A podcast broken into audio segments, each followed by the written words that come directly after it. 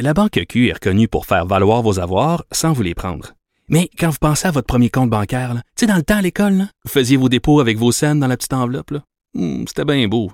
Mais avec le temps, à ce compte-là vous a coûté des milliers de dollars en frais, puis vous ne faites pas une scène d'intérêt. Avec la Banque Q, vous obtenez des intérêts élevés et aucun frais sur vos services bancaires courants. Autrement dit, ça fait pas mal plus de scènes dans votre enveloppe, ça. Banque Q. Faites valoir vos avoirs. Visitez banqueq.ca pour en savoir plus. Radio. Martino. Même avec un masque, c'est impossible de le filtrer.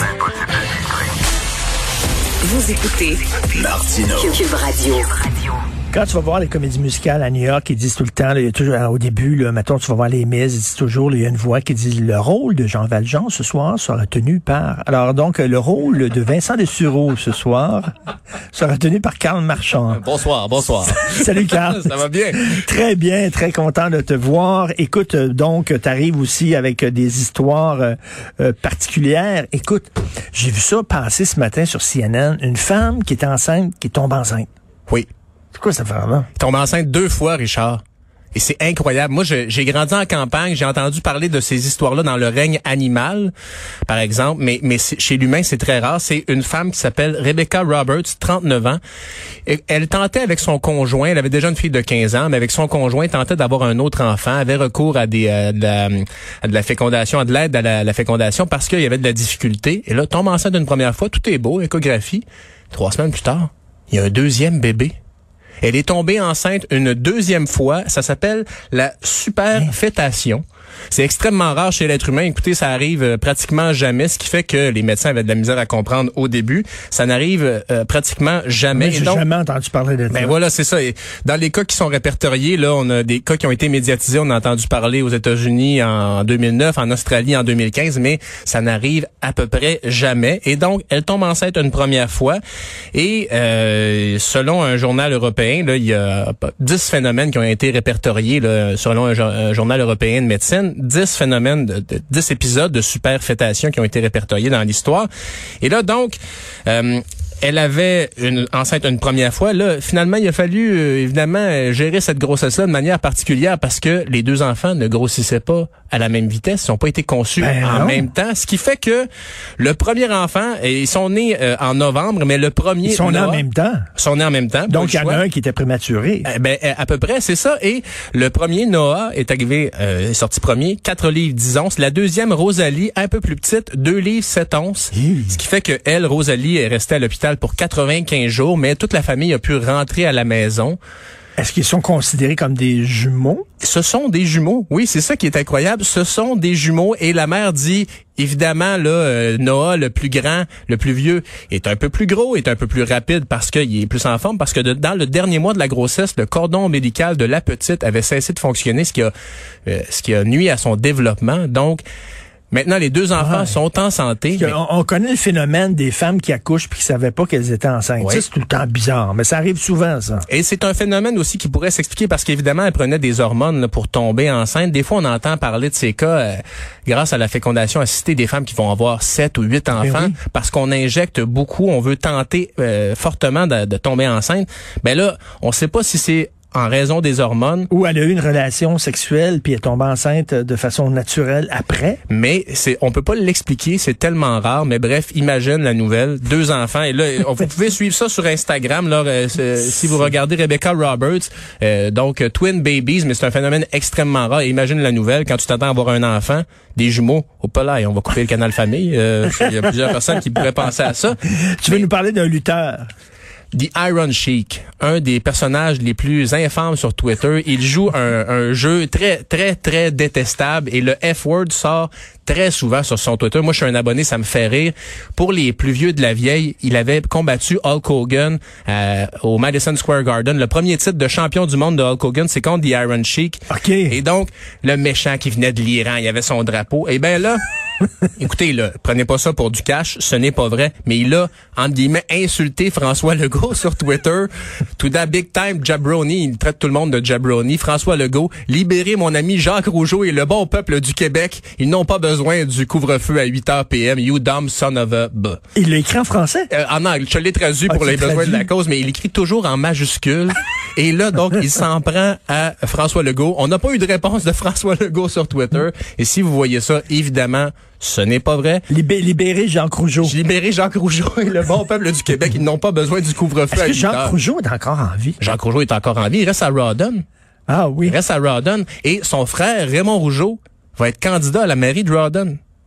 Et quand je me rappelle, j'avais été faire un reportage avec euh, avec euh, Jacques quand Mad Dog Vachon est mort et euh, Mad Dog Vachon s'était battu là, on retombe dans euh, dans la ligue Oui, du ben vieux oui. poil là, mais Mad Dog Vachon s'était battu avec Jacques Rougeau père au parc Jarry et Jacques Rougeau fils a encore la photo de ce combat là Ah, dans oui. son salon. As-tu vu le documentaire? Il y a eu un documentaire québécois que j'avais regardé il y a un bout de temps sur un, un lutteur. Je pense que c'était-tu sur Mad Dog?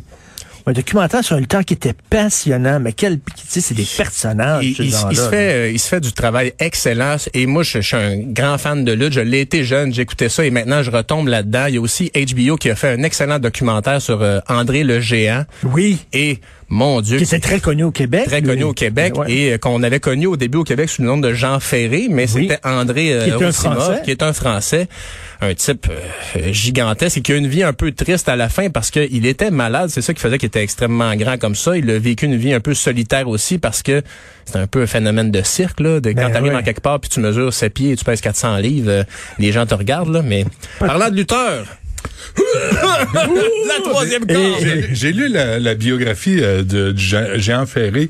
C'est vrai, il y a quelque chose de vraiment humain Ah oui. dans tout ça. là. À force de se faire barouetter, de faire des culbutes, se faire enferroiper par un crosseur puis un autre, puis un autre. Tu sais, de pas être payé après un, un show de lutte. C'est pas drôle. C'était pas drôle. Moi, j'avais, j'avais lu l'autobiographie de Little Beaver.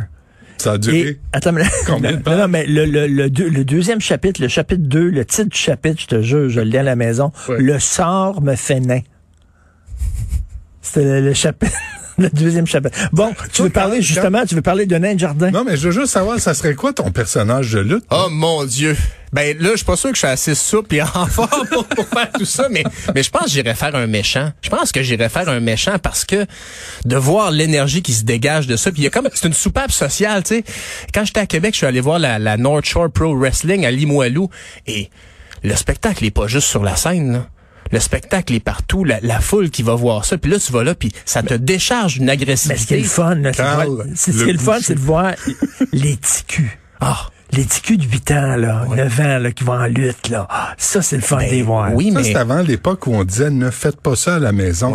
On le sait qu'on va pas se couper Mais la face avec une lame de rasoir. Tu parles, euh, tu parles des petits culs, mais la madame de 55 ans qui fait le, le doigt du milieu au lutteur, là, c'est un bon spectacle aussi à regarder. ça. Pour le flirter ou pour Non, le... pour l'insulter ou là t'as un homme taciturne qui est en arrière là tu le regardes t'es avec sa casquette il dit pas un mot puis là Mané il fait Come on ref wake up là tu fais on est à la lutte on est à la lutte bref Et j'ai les- vraiment hâte de retourner don- Donne-moi parle-moi de ta troisième nouvelle. Bref, il manque de nains de jardin au Royaume-Uni.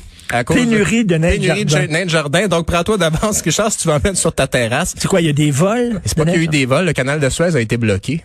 Et? Les nains de jardin, les nains, de jardin étaient, étaient pognés d'un contenant. non.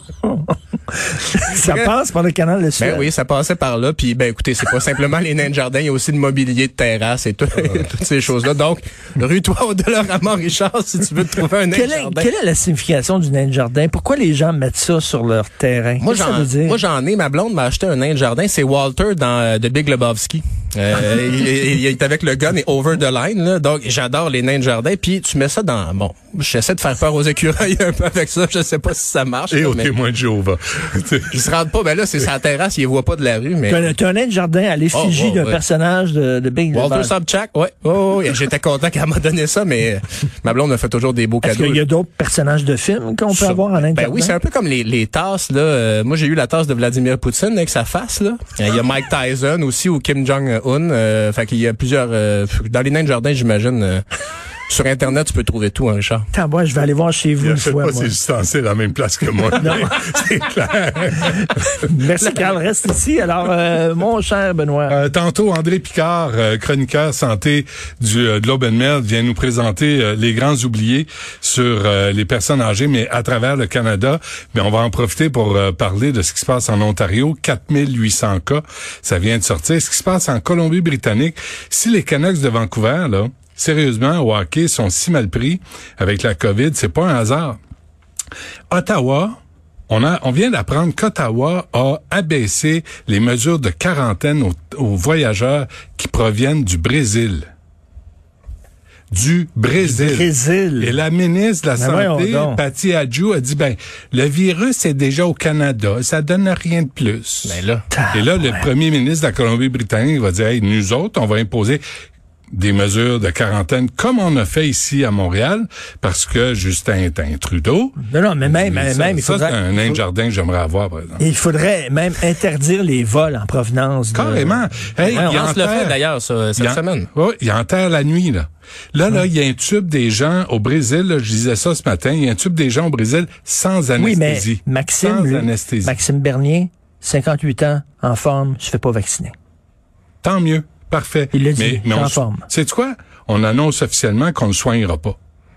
Il va s'arranger avec ses hosties de problèmes. Mhm. Puis il ira se moucher lui-même. Hey, va-tu avoir l'air fou si jamais il pogne la, la COVID, lui? Il va-tu avoir l'air Ouais. Tu sais qui il va appeler à Québec? euh, tu sais, le gars qui faisait de la gonflette, là? Tu sais, qui a incité tout le monde à pas porter de masque, qui s'est ramassé à l'urgence aussi? C'est, ça nous rattrape. La COVID, là, elle se C'est peut-être lui qui voulait voler les vaccins parce qu'il voulait se vacciner sans, sans que ça- les sans gens que le sachent. Ouais, c'est ça. On surveille les, les vitamines pierre à feu aussi. Hein? Oui, les Ouais. Famine Flintstone. Euh, Puis à 11 heures, euh, on va faire jouer le texte extraordinaire de David Goudreau euh, qui a présenté à Bonsoir, Bonsoir la Radio-Canada.